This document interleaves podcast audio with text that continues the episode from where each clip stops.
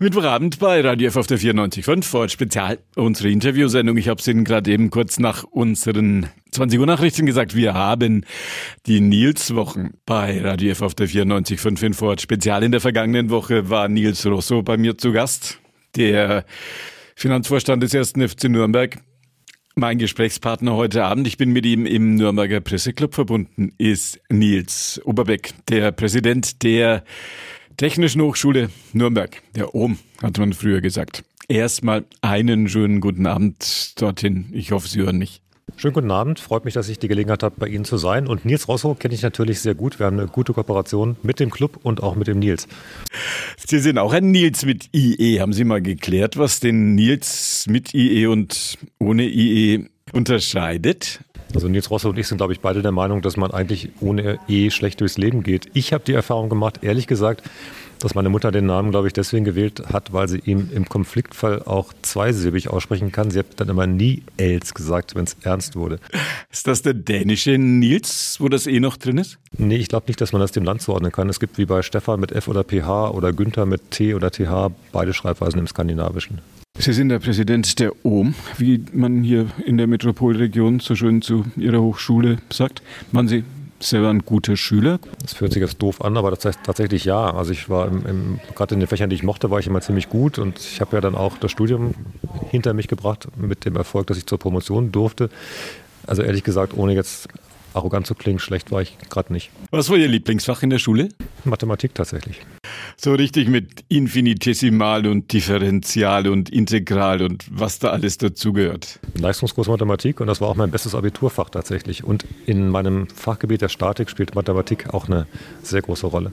Ich habe gehört, dass die jungen Menschen, Studenten, Studentinnen, die in diesen Tagen an die Universitäten in Deutschland kommen, dass die, wenn es um Mathe geht, nicht so gut drauf sind, dass das deutsche Mathe-Abitur in Indien höchstens als mittlere Reife noch durchgehen würde. Stimmt das? Das kann ich nicht seriös beantworten, weil ich das Niveau in Indien zu schlecht kenne. Aber äh, also ich habe mir Mathe-Abituraufgaben angeschaut, die sind schon nicht ohne. Ich glaube, die Ausbildung in der Schule ist weiterhin sehr, sehr in Ordnung. Trotzdem müssen wir aufpassen, dass wir nicht im internationalen Vergleich Boden verlieren, weil vielleicht andere einfach noch besser werden. Sehen wir, was die Hochschulen angeht, hier bei uns in der Metropolregion. Nürnberg führt Erlangen ganze Ecke auch noch darüber hinaus. Sind wir gut aufgestellt im Vergleich zu anderen Regionen in Deutschland? Ich denke sogar, wir sind sehr gut aufgestellt, weil wir nicht nur im Bereich Universitäten und Hochschulen für angewandte Wissenschaften und Kunsthochschulen alles haben, was man braucht mit der FAU, mit der UTN, mit uns, mit der Technischen Hochschule, aber auch mit der Akademie der Bildenden Künste und der Hochschule für Musik der Evangelischen Hochschule. Das ist eine tolle Kombination und noch wichtiger ist, diese Einrichtungen kennen sich und schätzen sich und, und kooperieren. Also wir arbeiten nicht gegeneinander, wir versuchen, dass wir mit unseren jeweiligen Profilen den Bedarf in der Metropolregion möglichst gut abdecken. Das ist nicht selbstverständlich. Die Technische Hochschule Nürnberg heißt jetzt wieder, ich habe es vorhin ja auch schon mal gebraucht, heißt jetzt wieder OM. War das ein längerer Prozess des Nachdenkens, dieses Zurück zum OM? Das war ein längerer Prozess, auch ein schwieriger Prozess, den wir natürlich mit Agenturunterstützung bewältigt haben, weil wir uns den Titel Technische Hochschule wirklich hart erworben haben im Jahr 2013 und ihn sehr nach vorne gestellt haben und das oben nach hinten geschoben. Wir haben aber gemerkt, dass wir damit äh, erstens äh, nicht unverwechselbar sind. Es gibt ja jetzt die TU Nürnberg, mit der wir gerne verwechselt werden.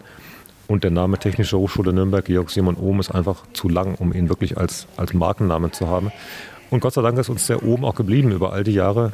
Seit wir TH sind, ist uns die Ohm immer geblieben und wir haben jetzt diesen Namensbestandteil wieder gerne als Rufnamen angenommen. 13.000 Studentinnen, Studenten.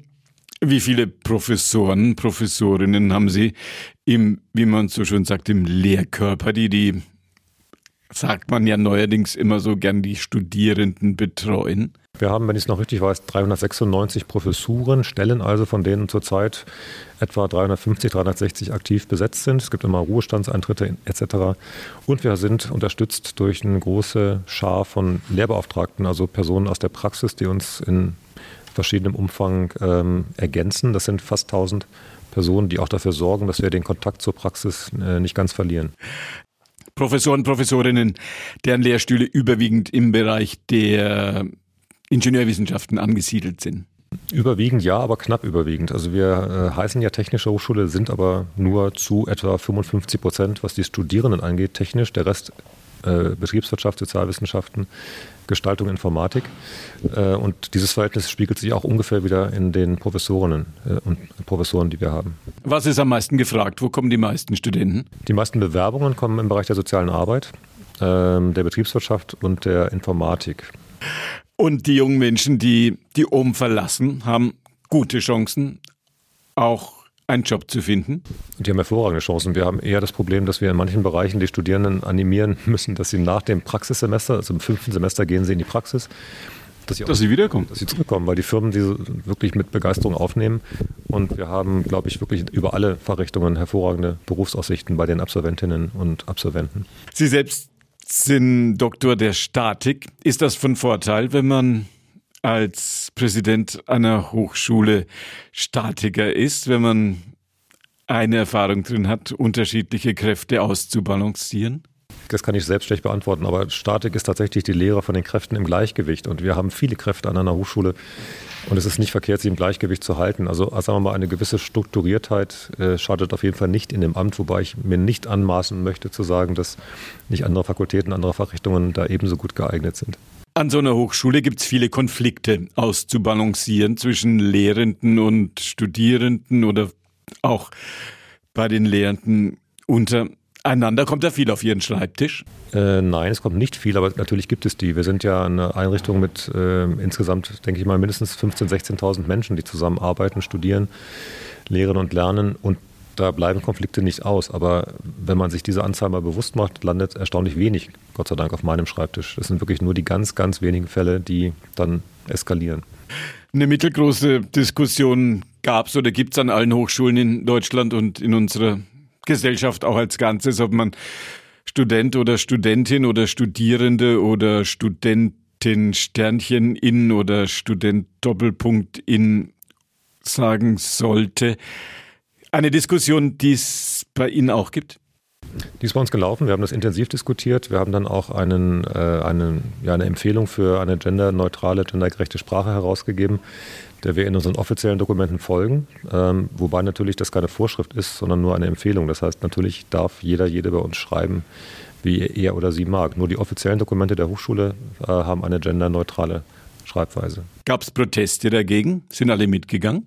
Weder noch, es sind nicht alle mitgegangen, aber Proteste gab es jetzt der, in dem Sinne auch nicht. Es gab natürlich Widerworte, also es gab andere Meinungen. Die wenigen wirklich abweichenden Meinungen waren auch zum Teil laut, muss man ehrlich sagen, aber das ist äh, mittlerweile längst ausgestanden, ausdiskutiert, weil, wie gesagt, ja kein Zwang herrscht, diesen Empfehlungen zu folgen.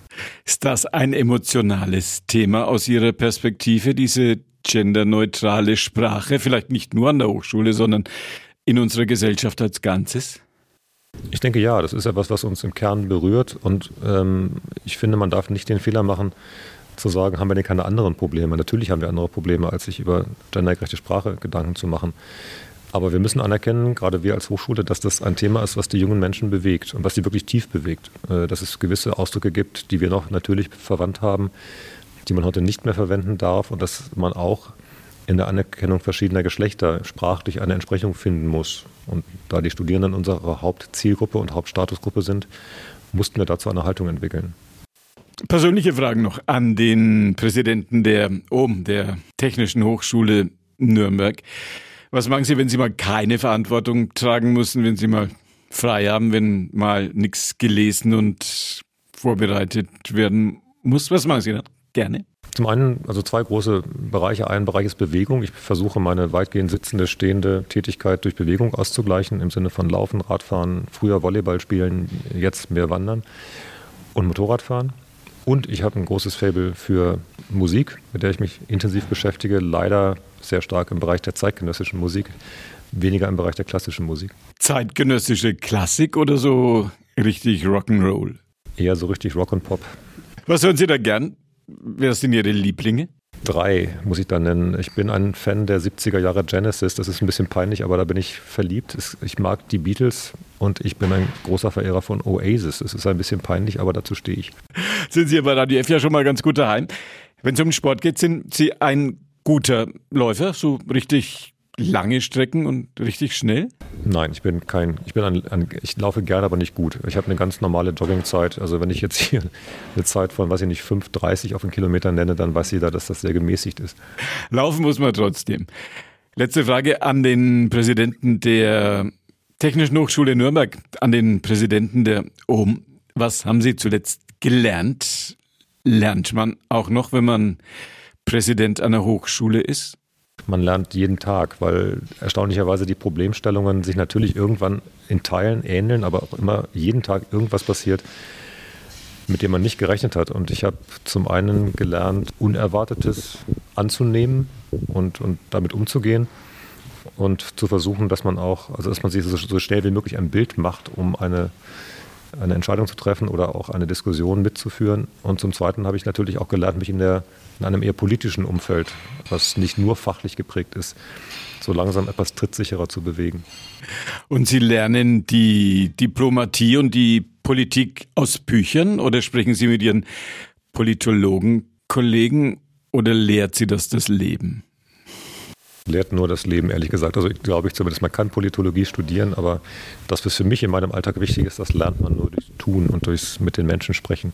Und dann sage ich vielen Dank in den Nürnberger Presseclub an den Präsidenten der OM Hochschule, an Nils Oberbeck. Letzte Frage vielleicht noch hin. Was ist Ihr Genesis Lieblingstitel? Vielleicht können wir den ja unter unseren größten Kulthits hier ausfindig machen. Ich fürchte, den können Sie nicht spielen. Der ist 26 Minuten lang. Supper's ready. nee, der ist zu lang. Und der kürzeste? Der kürzeste ist, glaube ich, einer von Tony Banks. Das könnte Heat Haze sein. Gucken wir mal, ob wir da was finden. Vielen herzlichen Dank an den Präsidenten der OM. Vielen Dank in den Nürnberger Presseclub. Da war heute Abend mein Gesprächspartner und dahin haben wir ein bisschen geschaltet und gewaltet. Vielen Dank an Nils Oberbeck. Ich danke Ihnen für die Zeit und für das Interesse.